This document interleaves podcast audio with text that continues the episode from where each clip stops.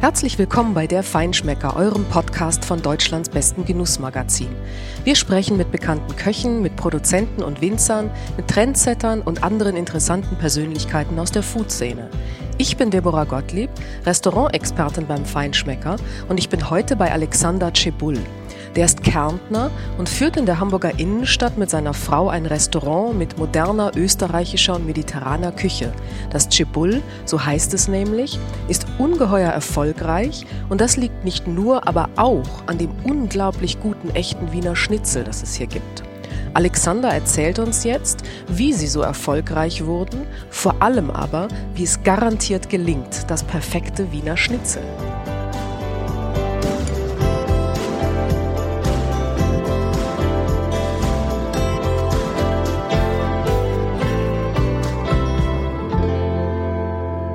Tag, Alexander Cebul. Ähm, ich bin heute hier bei dir in eurem Restaurant Cebul in Hamburg, in der Mönckebergstraße, in der Innenstadt.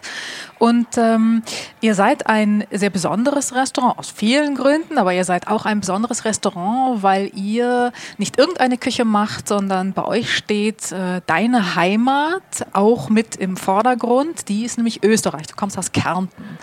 Und ihr seid ein äh, Restaurant, in dem du der österreichischen Küche auch sozusagen eine Bühne bietest. Und damit bei unseren Hörern, die jetzt äh, euch vielleicht nicht kennen, kein falscher Eindruck entsteht, würde ich gerne erstmal so ein bisschen beschreiben, was das hier eigentlich ist. Ähm, bei euch sind, äh, ist stilisiertes Edelweiß an der Decke. Ja, es gibt hier auch Hirschgeweihe, aber die sind aus Alu, glaube ich. Und auf den Toiletten sieht man äh, Bergpanorama und Almhütten und die Papiertücher tut man in eine Milchkanne, glaube ich, ist es. Ja. Also ihr äh, macht das Ganze etwas anders und mit Augenzwinkern. Und ähm, ihr seid eigentlich ja kann man vielleicht sagen, sowas wie ein traditionell österreichisches Designrestaurant irgendwie. Wenn ich als Hamburgerin jetzt ketzerisch wäre, würde ich sagen, eigentlich ist es ein Widerspruch, oder? Äh, ist es ein bisschen, ja. Aber das, das äh, ist ein Widerspruch, mit dem ich äh, in meiner Karriere sehr lange gekämpft habe. Das war ja immer so, dass man natürlich als junger Koch, der aus Österreich gekommen ist und quer durch die deutsche Spitzengastronomie gearbeitet hat und äh, bis nach Australien und nach Amerika, äh, eigentlich äh, nicht in diese Österreicher-Ecke gedrängt werden wollte. Trotzdem war es dann immer so, dass die Gäste und die, die Kritiker und, und Dinge immer äh, gesagt haben, ja, beim Chibol ist immer super, aber am besten ist, wenn er österreichisch kocht. Und irgendwie habe ich so für mich selber keinen richtigen Zugang dazu gefunden, weil ich eigentlich äh, eben mich gar nicht gesehen habe in diesem traditionellen Bild äh, da. Ähm, und Auslöser war eigentlich damals im, im, äh, ein, ein Bericht über ein Modelabel im Stern.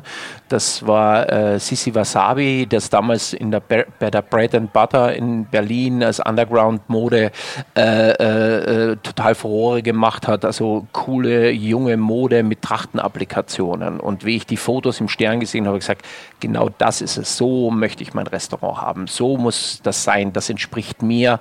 Und es steht eben auch nirgendwo bei uns Österreich als solches im, im Vordergrund. Das ist eigentlich meine Interpretation von Österreich. So wie ich, wie ich das fühle. Äh, man hört es mir an und man sieht, äh, dass den Österreicher, den Kärntner wäre ich nicht los. Äh, will ich auch gar nicht. Äh, trotzdem bin ich äh, äh, geprägt durch, durch und das sollte eben damals, es sollte offen sein, es sollte großstädtisch sein, äh, aber es sollte schon ein bisschen auch die Herkunft widerspiegeln. Und insofern ist es nicht ganz richtig, dass wir der, der, der klassischen Küche frönen. Wir haben ein paar Klassiker drauf, ich sage mal so, das sind ungefähr 20 Prozent, die die Gäste bei mir erwarten und auf die sich alle freuen und zu denen ich auch stehe und die wir sehr traditionell pflegen, aber 80 Prozent ist auch eine moderne Interpretation. Klar, absolut. Dazu. Ich meinte das auch gar nicht in Bezug auf die Küche, zu den Klassikern, mhm. da kommen wir ja gleich noch zu, sondern ich meinte das eher tatsächlich in Bezug auf das Ambiente, mhm. weil ihr spielt ja mit klassischen Elementen also mit traditionellen Elementen, aber ja. die dreht ihr in die Moderne. Ja. Also ihr, ihr interpretiert auch das und ihr interpretiert das kreativ und mit dem Augenzwinkern immer dabei. So, das ist ja eigentlich euer, euer Konzept. Das stimmt, ja. Das war mir ganz wichtig, dass ich, ich habe gesagt, ich finde eine, äh, eine Zirbelstube, die 200 Jahre alt ist in den Bergen und so, finde ich wunderschön und finde ich super. Äh, wenn ich aber in einem modernen, selbst in Österreich, in einem modernen Hotel sitze und ich sehe, das ist an der C&C-Fräse nachgefräst und ist alles alles Fake, das ist mir auch in Österreich zuwider. Weil ich Original finde ich toll, aber äh, so diese modernen, und dann habe ich gesagt, ich will diese Materialien, ich will echtes Lärchenholz, ich will echte Loden, ich will echtes Leder, ich will echten Stein. Ähm, und äh, das, das Holz, das muss alles echt sein, aber es soll eben äh, äh, aufgrund der Materialien und, und, und der Art, wie wir es arrangieren, wirken. Aber es soll nichts nachbilden, was hier nicht ist. Wir sind mitten in Hamburg. Ja, aber das hat ja auch was mit Ehrlichkeit und Authentizität zu tun. Und so ist ja auch eure Küche.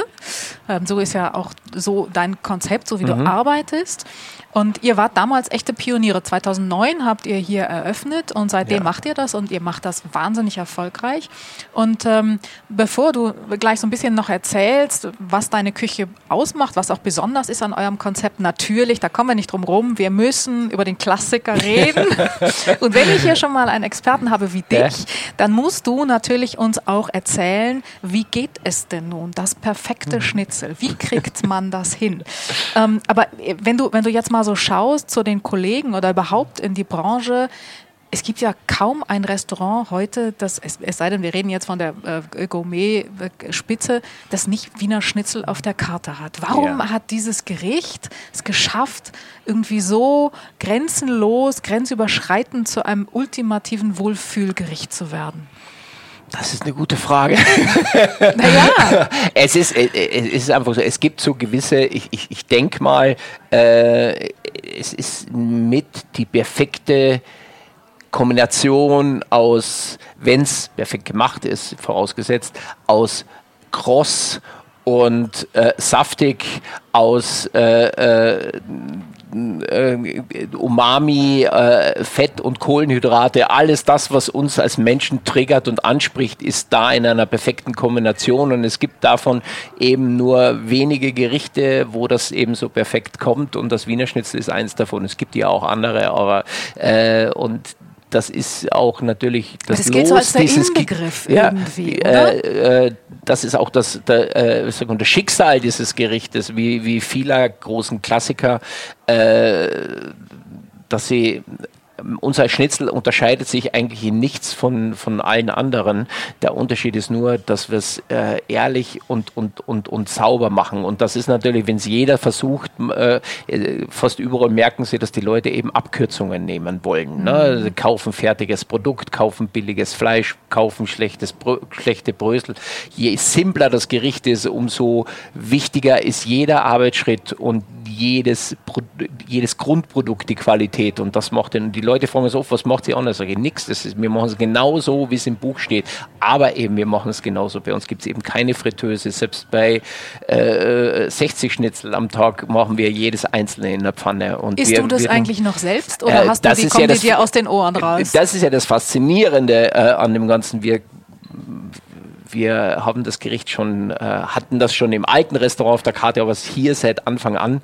Äh, und wir verkaufen so um die äh, zwischen 25.000 bis 26.000 Schnitzel im Jahr. Oh. Äh, und äh, trotzdem, wenn äh, das auch das Gericht, was kein Gericht wird so oft von mir oder mein Küchenchef vom Pass wieder zurückgeschickt und sagt, nee, mach neu. Ist das weil, wahr? Ja, weil wir, äh, das ist uns schon klar, dass wenn die Leute zu uns kommen, äh, sich erwarten, dass es perfekt, uns passieren auch Fehler. Wir sind alle Menschen und gerade mhm. so in dem großen Restaurant passieren natürlich auch äh, rutscht uns einmal was durch. Insofern, wenn jemanden was zu kritisieren hat, äh, äh, passiert uns das auch. Aber gerade das äh, nehmen wir sehr ernst, weil diese Klassiker meistens, wenn man irgendwo hinfährt, in ein Restaurant, wo man sagt, die machen seit 30 Jahren, dann isst man das, ist man enttäuscht, weil man merkt, dass niemand mehr dafür brennt.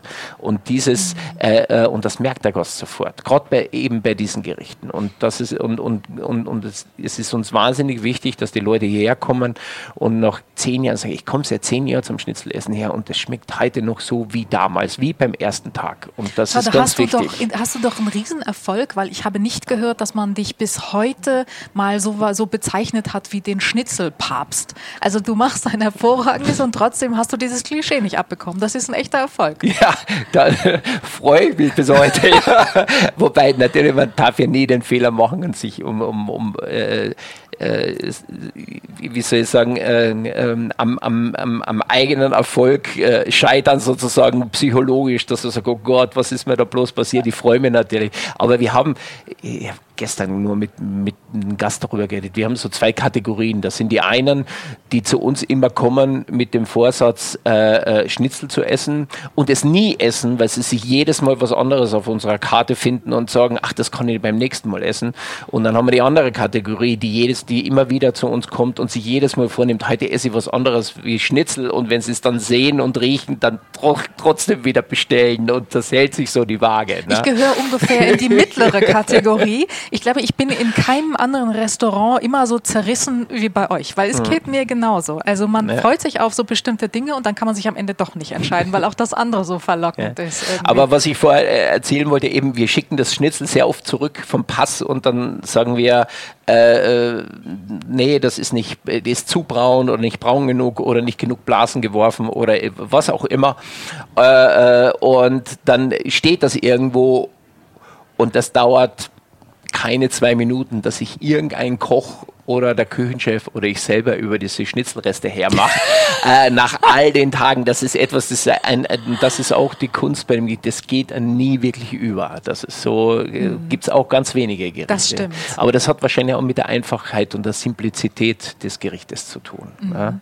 Je komplizierter das Gericht, um je schwieriger und je verkopfter die Aromen sind, umso sch schneller ist man damit auch satt. Ne? Mhm. Aber jetzt erzähl doch mal, wie geht es, das perfekte Schnitzel? Wie bereitest du das zu?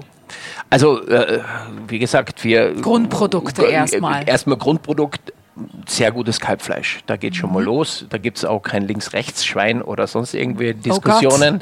Oh also es muss Kalbfleisch sein von guter Qualität. Wir schneiden das aus der Oberschale. Es gibt dann welche, die sagen, ja, wir nehmen Rücken oder sonst irgendwas.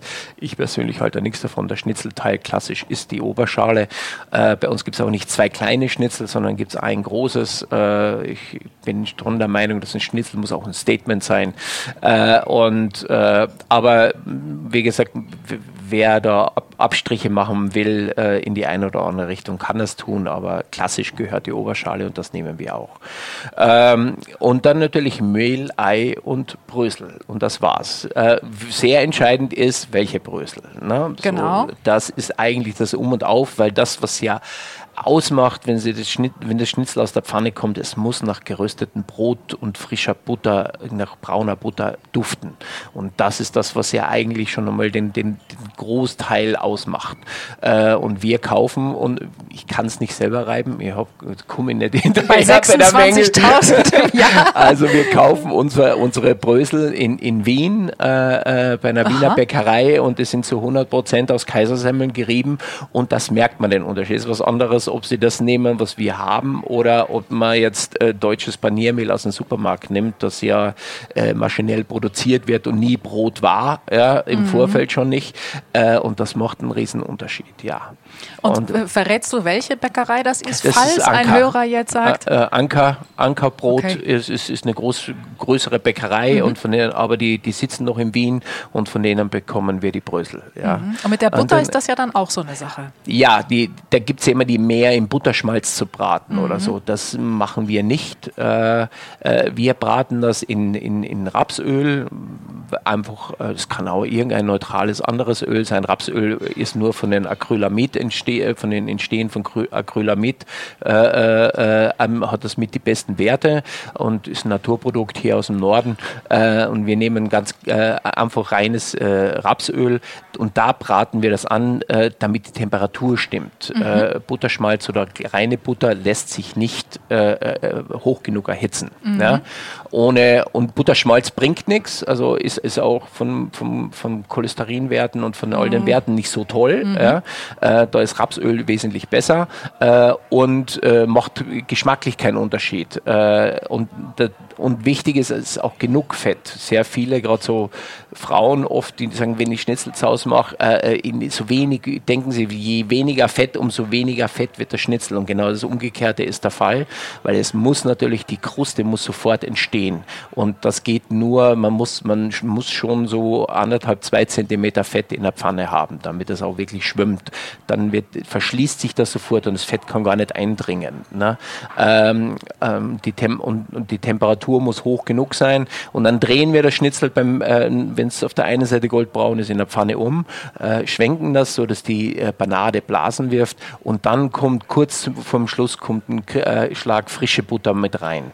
Diese Butter, die, die, äh, die, äh, gerade so, dass man dieses Aroma von, von brauner Butter, von gerösteter Butter dann in der Nase hat. Also ja? direkt bevor es dann fertig genau. ist. Genau, so das ist der letzte, mhm. der letzte Schritt und dann kommt es aus der Pfanne, wird auf dem äh, Papier noch einmal abgetropft, damit man kein Fett dabei hat und dann kommt es auf den Teller. Mhm. Und sag mal, mit der Panade, da gibt es ja gewaltige Unterschiede. Also wie kriegt ihr die wirklich so dünn, dass es, dass es wirklich zart ist, dass du nicht mehr Panade als Fleisch hast? Mhm. Ähm, wie, wie kriegt man die so zart und so knusprig?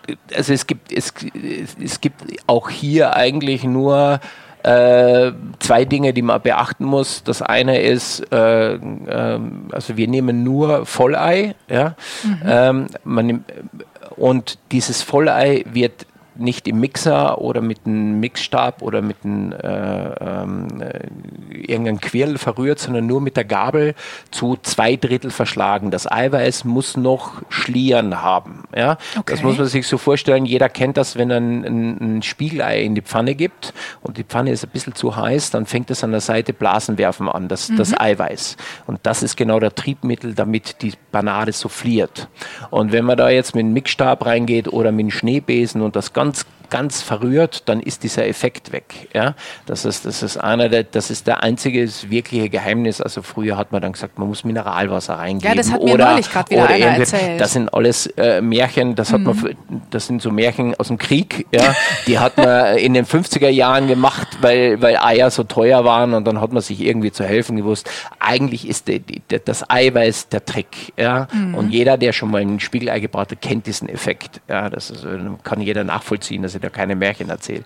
Und äh, äh, wie gesagt, und, und, und das Zweite ist, es, das Schnitzel muss durch Mehl, Ei und Brösel nur so viel, dass es von alleine äh, äh, pappt, nicht, also nicht andrücken, nicht festdrücken mhm. oder so. Wir wollen ja das Schnitzel nur schützen, aber nicht äh, äh, eine dicke Panade machen. Auch das hat man in den 50er, 60er Jahren anders gemacht, hat man es zweimal paniert, weil Brot war billiger als Fleisch.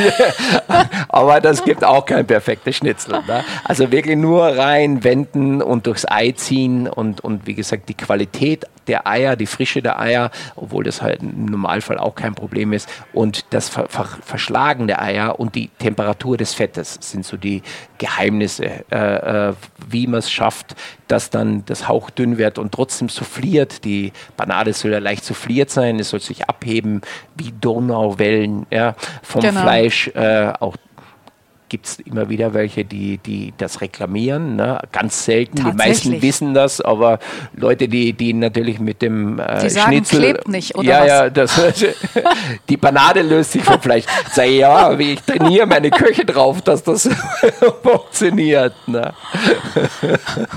aber äh, mal, es sind selten. Ja. Und wie findet, äh, wie findet man den richtigen Zeitpunkt? Also wie weiß ich, dass ich den perfekten Zeitpunkt habe, dass es fertig ist? Also es gibt diesen Trick, den Kochlöffel reinzubringen zu geben und wenn er, wenn er Koch, wenn es knistert, also die Feuchtigkeit im Holz, mhm. ohne ihn vorher nass zu machen, äh, äh, anfangen zu perlen, dann ist der richtige Zeitpunkt. Und mhm. wenn es raucht, ist natürlich zu spät. Mhm. Dann ist es zu weit. Und welche Farbe muss das perfekte Schnitzel haben? Ja, es muss goldbraun sein. Ne? Der, mhm. der, Ausdruck goldbraun, also es ist, äh, es ist, ist schon der richtige, der, der, Richtwert sozusagen. Es darf nicht zu dunkel sein, aber es schon, soll schon braun sein. Ne? Mhm. Und durch die Wellen kriegt es hier sowieso schon äh, changiert das so ein bisschen. Ne? Das gibt äh, dadurch, dass die Banane nicht ganz gerade ist, gibt es immer wieder Stellen, die ein bisschen heller sind. Aber äh, ähm, goldbraun, dieser klassische Ausdruck ist schon, das ist ja die Grundidee von diesen Banaden gewesen. Man hat ja, in, das kommt ja eigentlich aus, aus, aus der Idee, äh, ähm, Speisen die Anmutung zu geben, als ob sie mit Gold überzogen wären. Na, das ist ja dann in, in, in, der, ähm, äh, in, der, Renaissance und so von den Stadtstaaten in Norditalien verboten worden, weil die fast bankrott gegangen sind, weil alle äh, ihre Speisen mit Blattgold überzogen haben. Und da mussten die Köche aufgrund dieses Verbotes sich neue Ideen überlegen. Und daraus ist dieses Panieren und ist auch dieser Ausdruck Goldbraun mhm. entstanden. Mhm. Ja. Und die Geister äh, streiten oder scheiden sich ja auch ähm, zum Thema Beilagen. Ja. Was sind da die Klassiker und was ist dein persönlicher Favorit? Also das, was wir servieren, Kartoffelsalat und, mhm. und, und äh, ein Blattsalat dazu, das ist mein Favorit. Es gibt welche, die dann äh, so, so einen bayerischen Kartoffelsalat mit, mit, mit Gurken drin bevorzugen. Das gibt es aber in Österreich eigentlich nicht. Mhm. Äh, oder eben sonst Petersilkartoffeln. Was gar nicht geht, ist Pommes. Oh Gott, ja. Das wird zweimal frittiert, zweimal trocken, mhm. das geht gar nicht. Es muss ja äh, äh, auch ein der, der, Salat gibt ja Frische und gibt Säure, genauso wie die Zitrone, die oben drauf kommt. Und erst aus diesem Gegenspiel wird das interessant. Ne? Äh, in Österreich gibt es auch Gegenden, so in Tirol oder so, wo oft Reis dazugegeben wird. Das finde ich auch nicht so lecker. Was hast du in Australien gemacht? Das ist wahrscheinlich eines der ganz wenigen Länder, wo du nicht so wirklich viel Schnitzel findest, oder doch? Äh, nee, äh, äh Känguru aber, äh, paniert, ja, oder? Nee, ja, was macht der Österreicher, was macht der Österreicher in, mit 24 Jahren als Küchenchef in Australien? Das ist ganz, na, was macht er? Er macht ein österreichisches Restaurant für einen australischen Investor in einem australischen Skigebiet. Gut, okay, das ist zumindest halb authentisch. Ja, na, das, äh, das ist eine lustige Geschichte, weil meine, äh, ich war damals äh, Chef Preußonier bei Jörg Müller auf Sylt in Westerland, was ja auf Sylt einer der besten Betriebe ist. Und dann hat mich meine Schwester angerufen, die, was macht der Österreicherin in Australien, die ist Skilehrerin. Äh, äh, und äh, der hat gesagt, sie hat jemanden kennengelernt, das ist ein Investor und der will in dem Skigebiet in Mount Hotham, wo meine Schwester damals als Skilehrerin tätig war, äh, sucht einen jungen Koch, weil der will so ein Restaurant haben, wie er es auf seiner Hochzeitsreise am Adelberg erlebt hat. Und ob äh, und dann hat sie an mich gedacht, ob ich das nicht machen könnte. Und dann habe ich gesagt, oh ja, das mache ich. Das war eine spannende Aufgabe. Ich war 24, das war 89, 88, 89. Also das ist die Zeit noch vor Internet und vor äh, Ding, das, ist, äh, das war, da war noch Australien wirklich pur. Man wusste nur das, was man aus Fernsehen oder Büchern kannte. Ne? Und äh, da bin ich da hingefahren und habe das gemacht. Ne? Und das war eigentlich, äh, hatte aber dann damals schon den Vertrag dann als Sous-Chef wenn ich wiederkomme, ein Jahr später bei Jörg Müller in der Tasche. Also ich bin wirklich hingegangen, weil ich Australien sehen wollte und weil die Aufgabe spannend war.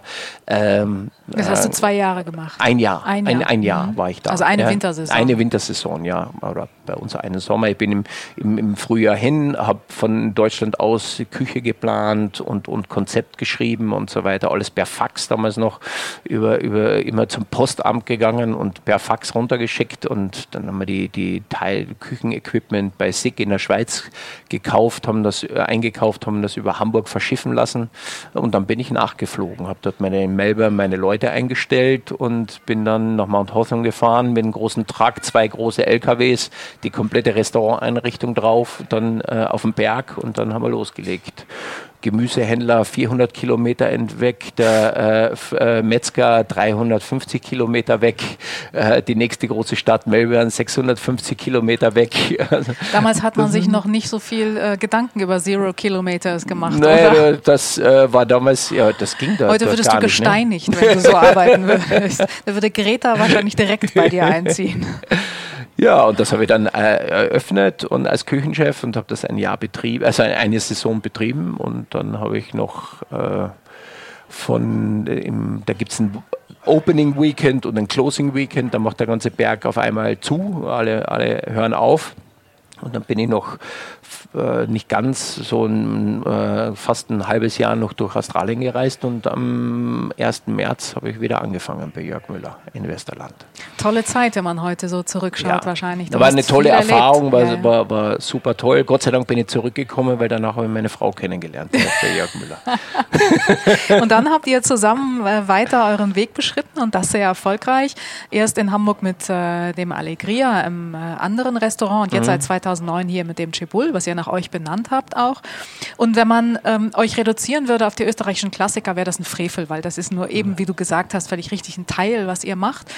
Ähm, ein Teil dessen, was ihr hier macht. Und der andere Teil ist, ähm, du hast das genannt, glaube ich, ähm, austro-mediterrane Küche. Und euch gelingt so eine perfekte Verbindung, wie ich finde, von österreichischer Wärme und mediterraner Leichtigkeit und Moderne. Das macht kein anderer so wie, wie du. Und das ist ein ganz einzigartiges Konzept und auch ein ganz tolles Konzept, was eben dafür sorgt, dass ich immer wieder hin und her gerissen bin und überhaupt nicht weiß, was ich essen soll, wenn ich dann mal bei euch bin. Magst du Austro-Mediterran mal erklären? Was naja, muss man sich darunter vorstellen? Äh, man kann es auch Alpen-Adria-Küche nennen oder so. Ne? Äh, äh, nur damit kann der Norddeutsche nicht so viel anfangen. Ne? Mir als Kärntner, ähm, ich komme vom Wörthersee, ist äh, Udine oder Triest äh, oder eben früher Tavis wesentlich näher als Wien. Ja? Äh, bei uns, man, man wächst schon so auf, dass wir Wochenende nach Triest fahren, Sonntag Mittagessen am, am, am Mittelmeer sitzen und wir dann wieder nach Hause. Das war so wie der Hamburger eben mal an die Ostsee fährt. Ne? Und insofern war Italien, ähm, mein Vater hat noch dazu in der Modebranche gearbeitet und, und, viele Boutiquen und so gehabt. Das heißt, wir waren sehr oft in Italien auch einkaufen. Äh, äh, und damals gab es ja noch keine EU, EU da mhm. war das ja noch äh, nach Italien fahren mit Pass und so. Und da gab es ja nicht an jeder Ecke Parmaschinken und so. Und dann war das klar, nach, nach, nach Tavis Winterklamotten kaufen, LS oder so, das gab es bei uns gar nicht im Geschäft. Und danach italienisch essen und italienisches Essen einkaufen und wieder nach Hause fahren und schwitzen an der Grenze. Hoffentlich wird man nicht, das sind so Kindheitserinnerungen. Die, die Modebranche hat dich schon irgendwie geprägt, so ein bisschen, oder? Ja, bei mir, also ich habe schon so, wahrscheinlich die Ästhetik, Design und ja, so ja. kommt eher dann von der väterlichen Seite her und die, äh, äh, die Gastronomie von der mütterlichen Seite, ja. Das, mhm. Das, äh und das war sozusagen dann auch die Initialinspiration für äh, diese Küche, die du heute machst also das ist meine, meine Küche, meine mhm. Interpretation mhm. dessen. Es ist nicht ausgedacht, obwohl ihr da schon auch gefragt worden. Ich bin schon an, an Tische gekommen und dann habe ich mit den Gästen so geredet, sagt die Dame zu mir, ja, das haben sie aber toll gelernt. Und dann sage ich, was meint sie? Ach so, sie meinen meinen Dialekt. Sage ich, nein, die redet immer so. Die habe ich gedacht, so, das hat perfekt jetzt zum Design hierhin. Äh, äh, äh, sich den, den hätte ich mir jetzt meinen Dialekt antrainiert. Ne? so, so äh, äh, dann habe ich gedacht, na okay, dann hat das Konzept ja doch funktioniert. Ne? Ja. Aber mir war natürlich immer wichtig, auch zum, um, um, um auf, auf dieses Spannungsfeld äh, ich wollte kein typisches Gourmet-Restaurant mehr haben. Das Allegria war ja viel stärker so, das, was man sich unter, unter diesem Gourmet-Restaurant vorstellt. Man, ein Koch macht sich ein schönes Restaurant und kreiert so seine Küche und der Gast kommt und schaut, was der, der Koch sich hat einfallen lassen. Und ich war damit nicht mehr glücklich. Ich habe gesagt, das ist nicht mehr zeitgemäß, gerade in einer Stadt wie Hamburg. Ähm, die Leute, die, der Gast braucht so ein Gesamterlebnis, so eine Erlebniswelt. Und die ähm, und äh, ich will auch niemanden ausschließen. Mir, mir hat diese Idee dieses Gourmet-Restaurants ähm, äh, ich habe meine Zielgruppe und die sitzen am großen Tisch, alle weit voneinander entfernt und schweigen sich gegenseitig an und jeder wird behandelt wie mein eigener Großvater. Das hat mich selber gestört, weil ich gesagt, das hat mit Genuss äh, das kann auch schön sein, ist aber nicht Grundlage von Genuss und ist nicht ganz so mein Verständnis. Ich wollte und ich war, wie man das äh, ich war ja damals schon über 40. Und ich gesagt, jetzt bist Gott, oh du, oh Gott, bist du alt. Nein, nein, aber andersrum. Ich, ich war vor, vor, vor zehn Jahren, ne, dann habe ich gesagt, ich bin jetzt schon fast Mitte 40. Ich habe es mir verdient, nicht mehr der Älteste in meinem Restaurant zu sein. Ich, mir hat das gestört, dass ich ins Restaurant gehe und ich bin immer noch der Jüngste. Ja? Also ich bin mir, gerade im, im, im Allegria war es besonders durch das Theater, das auch älteres Publikum angezogen hat. Ich sage, ich habe es mir verdient, dass ich jetzt erwachsen bin und irgendwo reinkomme und nicht angeschaut werde wie in den 80er Jahren im Halali in München, wo ich als junger Koch hingegangen bin und mit der Oberkellner von oben bis unten angeschaut hat. Ich gesagt, was wollen denn die da? Ne? So bis sie gemerkt haben nach der Bestellung, ach, das ist Gastronomie. Ja? Und, und habe gesagt, das war so, und das waren so die Beweggründe, warum ich gesagt habe, ich, ich muss das alles neu denken und äh, im Chibul soll es eben so sein, jeder ist herzlich willkommen ohne da, äh, und, und man kann alles, aber man muss nichts. Man kann bei uns gerade diese Mischung, man kann bei uns äh, äh, Jakobsmuscheln in der Vorspeise essen, einen Gang mit weiße Trüffel, und dann kann man Schnitzel essen und hinterher einen Kaiserschmarrn, also dieses und, und dazu einen großen Chateau trinken, aber man kann auch noch vorbeikommen und ein Pflanzerl essen und ein äh, Glas Veltliner trinken, ist vollkommen egal. Wir freuen uns über alle, und, aber immer Qualität äh, und immer, im, immer klar, ohne jemanden auszuschließen. Gehört für dich Humor auch zum Genuss? Denn das, was ihr hier ähm, ja, sage ich mal, ist etabliert habt vom Ambiente, hat ja auch was mit Humor zu tun. Ja. Das hat ja eine Leichtigkeit. Sollte, es, es, es sollte nicht platt sein, aber dort und da sollte dem, dem Gast eben so ein kleines Schmunzeln auskommen, wenn er hinschaut und so. Ne? Das, das war mir immer, gerade bei den Toiletten, haben wir gesagt, wenn wir das Klischee spielen, dann spielen wir es richtig äh, so, dass die Leute reinkommen und merken, okay, das meinen sie jetzt nicht wirklich ernst. Ne? Mhm. Und ja, das ist schon so. Ja. Für mich muss Gastronomie Spaß machen. Mir selber muss es Spaß machen und meinen Gästen muss es Spaß machen. Ja. Und das tut sie offensichtlich. Ihr habt hier, ich glaube, ungefähr 150 Plätze. Ja. Und ihr seid mittags und abends eigentlich äh, immer gut gefüllt, wenn nicht ja. ausgebucht. Ja. Am Anfang gab es ja so ein bisschen, da haben viele gesagt, ah, das ist im ersten Stock in so einer Passage, wie wird das funktionieren? Und jetzt seid ihr vielleicht äh, das, das bestlaufendste Restaurant in Hamburg. Wie, wie macht man das? Wie schafft man es, dass ein Restaurant dauerhaft so, so gut gebucht und so erfolgreich ist wie eures? Man freut sich, dass Gäste kommen. So simpel ist Gastronomie. Ja. das ist, was viele Gastronomen vergessen.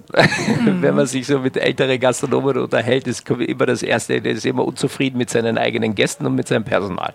Und mhm. das sind wir beides nicht. Wir freuen uns über jeden, der kommt und das überträgt sich über das Personal.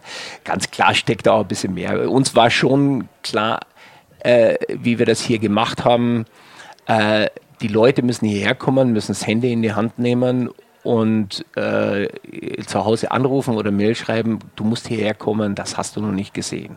Wenn wir das nicht hinkriegen, dann kommt hier keiner her. Nur für es ganz viele dachten ja, ähm, wie wir wie, wie es ruchbar wurde, sozusagen der Chibul oder die Chibuls gehen in die Innenstadt, in die Passage im ersten Stock und sagen, ah, jetzt hat er keine Lust mehr zum schönen Kochen, jetzt machen sie äh, irgendwo Passagenrestaurant, 18 Uhr nach Hause und äh, Sonn- und Feiertag frei. Ne?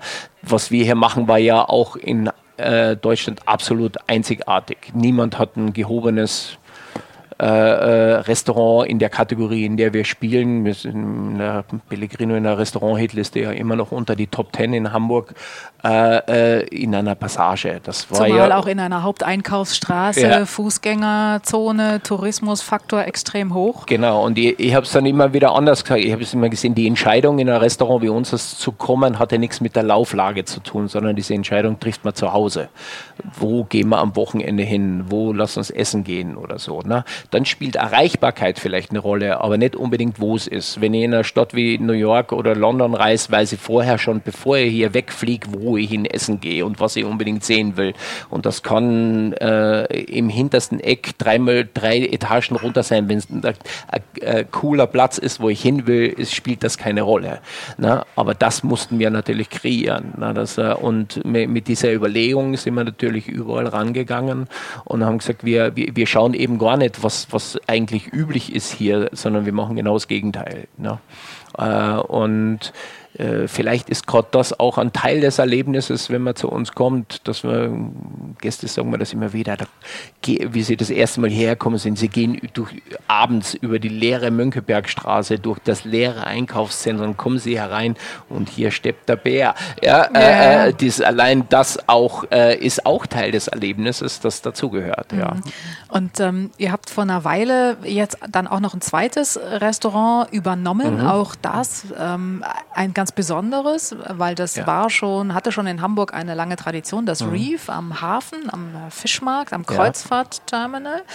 Ähm, habt ihr ja, nicht ehemals eigentlich die Englandfähre ja, war das. Genau, ja, genau. Und das ist, ist eingestellt worden, ist jetzt einer von mhm. drei äh, äh, Kreuzfahrtterminals. Ja. Habt ihr nicht genug zu tun? Oder ich meine, ihr arbeitet ja auch rund um die Uhr. Ihr habt ja durchgehend geöffnet hier ja. im Chibul. Ja. Also was hat euch bewogen, das auch noch zu machen? Also es war nicht der Grund, so ich wollte mir jetzt kein Denkmal setzen oder sagen, ich muss jetzt einer von den Köchen werden, der sein hundertstes Restaurant aufmacht oder so. Das war eigentlich nie der Antrieb. Aber ähm, so einen gewissen Ehrgeiz hat man. Ne? Und ich bin mit, der, mit dem Standort leicht verbunden. Ich habe mal für die Vorbesitzer damals noch im Restaurant Ventana, das, das noch vor dem Rief am Grindelhof war und einer, wahrscheinlich das erste Euro-Asian Fusion Restaurant in Deutschland überhaupt war. Ähm, dort habe ich äh, ein Jahr nach Jörg Müller war das als, als Sous-Chef gearbeitet und kannte natürlich das Rief und diese Planungen und so weiter schon bevor das, der, das eröffnet war. Und für mich war der Platz immer der Inbegriff von Hamburg. So ich als Wahlhamburger, wenn man da sitzt auf der Terrasse und man der einzige Platz, wo man nach Hamburg reinschauen kann. Man, man schaut in den Hafen rein, sieht den Michel, sieht die Landungsbrücken, sieht den Hafen, sieht die Docks, jetzt auch noch dazu, wenn nicht gerade Abramowitsch seine Yacht davor stellt, die Elbphilharmonie und äh, äh, das war für mich immer Hamburg pur. Ja. Und da habe ich mir gesagt, immer wenn so ein Platz, das kriegt man nicht. Ne. Und ähm, wie es dann die Möglichkeit gab, das zu machen, äh, und, und mir zugetragen wurde, dass die jemanden suchen, der das übernimmt und so, äh, habe ich gesagt, das mache ich nochmal. Ja, das äh, einfach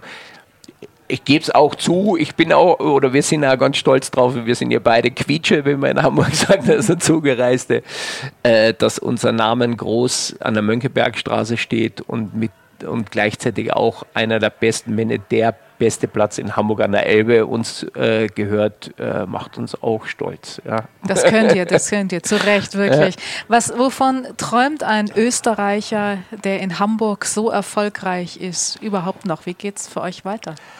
Oh, äh, also wir haben jetzt auch keine, keine Expansionspläne oder so. Äh, na, wir sind eigentlich mit dem ganz zufrieden und aber man soll nie, nie sagen, man weiß nicht, was kommt. Wie gesagt, wenn, vor, bevor das Rief überhaupt zur Disposition steht, hätte er gesagt, nee, ich bin sehr glücklich hier.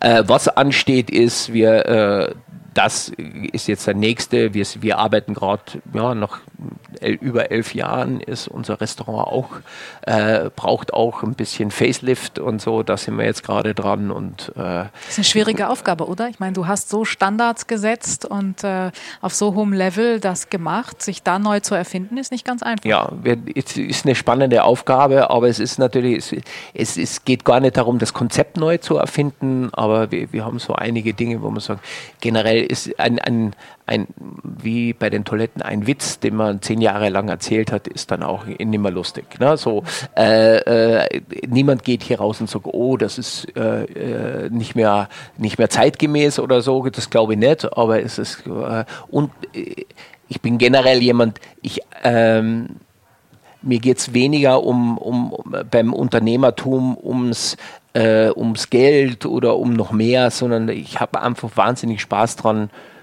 etwas zu tun. Ja? Und wir müssen und, und, und wichtig ist auch für den Erfolg, dass wir alle, auch die, die hier arbeiten und eben man selber auch begeistert ist von seinem eigenen Laden. Und noch elf Jahren geht man durch und sagt, ach, das kehrt nicht mehr, das würde ich heute nicht mehr machen. Ob, ob ich heute noch die apfelgrünen Dinge, aber oder vor eben, wie gesagt, vor, äh, wie wir die Planung angefangen haben, ist 13 Jahre her, äh, wo wir die ersten Konzepte geschmiedet haben, bevor wir hier eröffnet haben. Das, das ist ja auch eine, eine, dreijährige Planungsphase vorweggegangen für das Konzept. Ähm, äh, wie wir damals gesagt haben, wir machen dann eben stilisierte äh, Hirschgeweihe oder vorne haben echte Hirschgeweihe verfremdet mit anderen Farben. Da, die, das kannte niemand, das war total unique.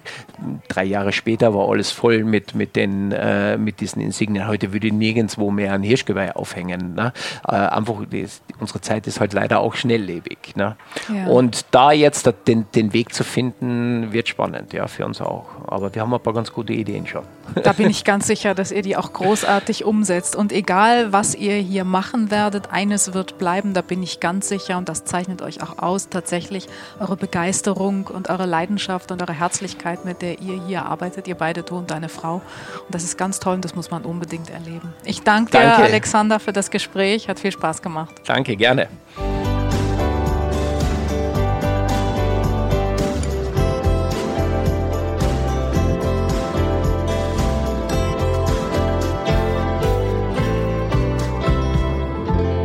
Das war er wieder, der Feinschmecker Podcast, Deutschlands bestes Genussmagazin zum Hören. In zwei Wochen, da wird es hier ein ganz besonderes Gespräch geben. Dann treffe ich nämlich Thomas Imbusch und zwar muss man sagen wieder. Er war vor genau einem Jahr, am 23. Januar 2019, der erste Gesprächspartner in unserem Podcast. Er wird uns erzählen, wie das erste Jahr mit seinem eigenen Restaurant war und was er vielleicht auch heute aus der Rückschau anders machen würde. Interessante Erfahrungen, von denen man sicher viel lernen kann.